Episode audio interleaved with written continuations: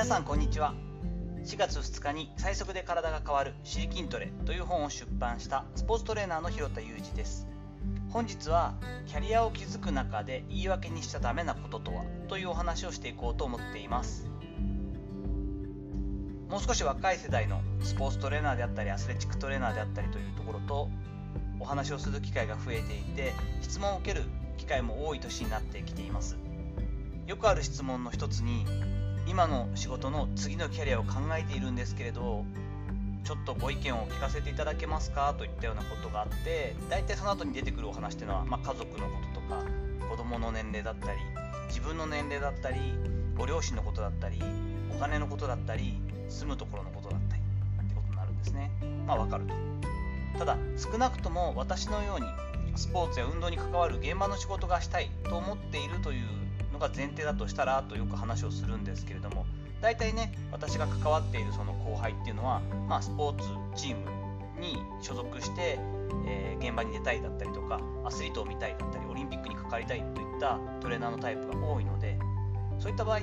その外的な要素にはなるんですよね。お金だったり家族だったり子供だったりってもちろんすごい大事ですけどでも外的な要素を考慮する必要っていうのはあるんですけれどもそこを並べて羅列して考えていくと言い訳みたいになっていくんですね。その言い訳みたいにするのが一番良くないよというお話をさせていただくことが多いです。そもそも本質的なところに立ち返った時に好きを仕事にしたいと覚悟してこれから進んでいくのか好きなことを大事にしたり好きなことをするために仕事をするのかというシフトをしていけるのかというこの2択になってくるんですね。究極で言うとやはりどちらかを、まあ、比率としてはどっちを高くするかを決めていく必要はあるわけです。本質的な問いかけっていうのを徹底的に自分自身にするべきなんじゃないかなというふうには思います。よくね過去の放送でも言っていますが、まあ、ボズなんていう説明のあの概念的なもので3つの円がありますよね。好きなことまあ、なんだろうやりたいことできること求められてることっていうんですかね。この3つの円がこう交差している部分にしか仕事は生まれないというのが一般的に言われていることなのでいずれにせよこう交差はさせていくんですが前述した好きを仕事にしたいというところっていうのはどちらかというとやりたいことっていうのが一番大きくてできることっていうのをそれに付随させつつなんとかこう求められていること世間のニーズっていうのをこう重ねていくところを探すっていう感じになるんですけれども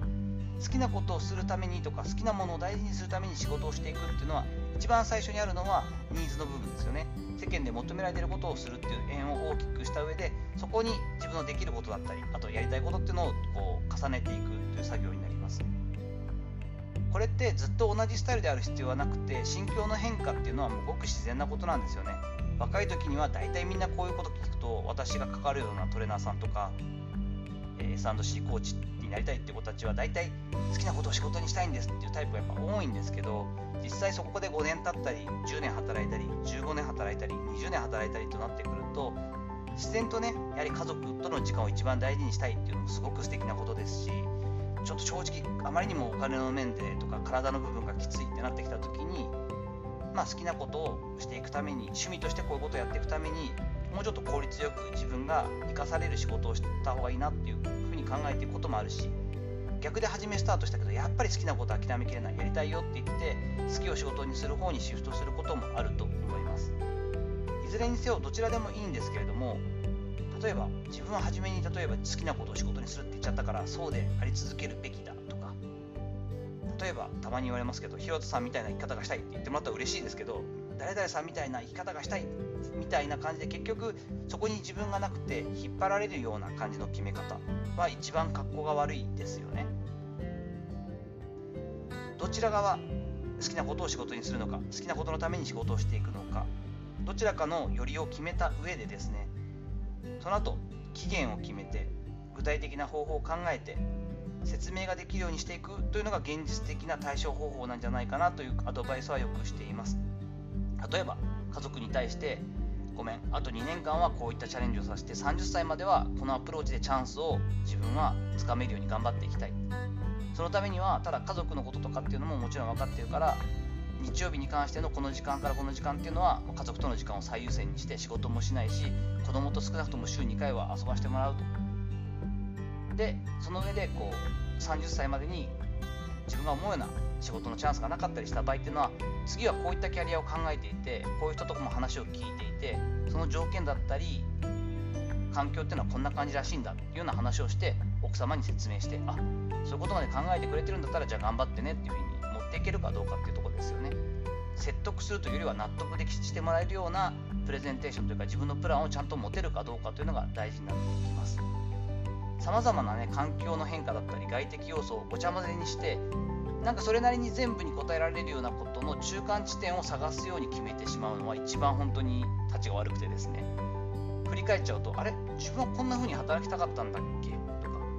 あの時別の決断をしていたらもっと好転していたんじゃないかな？とか。何かを大事にするって大事なものを捨てるってことなんですよね。みたいな切な的なこと言ってみたりとか。どんな選択肢を選ぼうと前向きな結果にならないということだけは分かっているので絶対に失敗するというか後悔しそうな決め方だけはしないっていうのは決めた方がいいんじゃないかなというのが年寄りですがアラフィフになった私からのアドバイスですよといったお話でした。さていかがだったでしょうか？誰からも求められてないんですがよく言われる、えー、質問に対して答えている感じの考え方というお話をしていきました。本日の話のご意見やご感想などあればレター機能やコメント欄にお願いいたします。いいねやフォローも嬉しいです。引き続きよろしくお願いいたします。本日も最後までお聴きいただきありがとうございました。今日も暑くなりそうですが水分補給をしながらこの後も充実した時間をお過ごしください。それではまたお会いしましょう。広田裕二でした。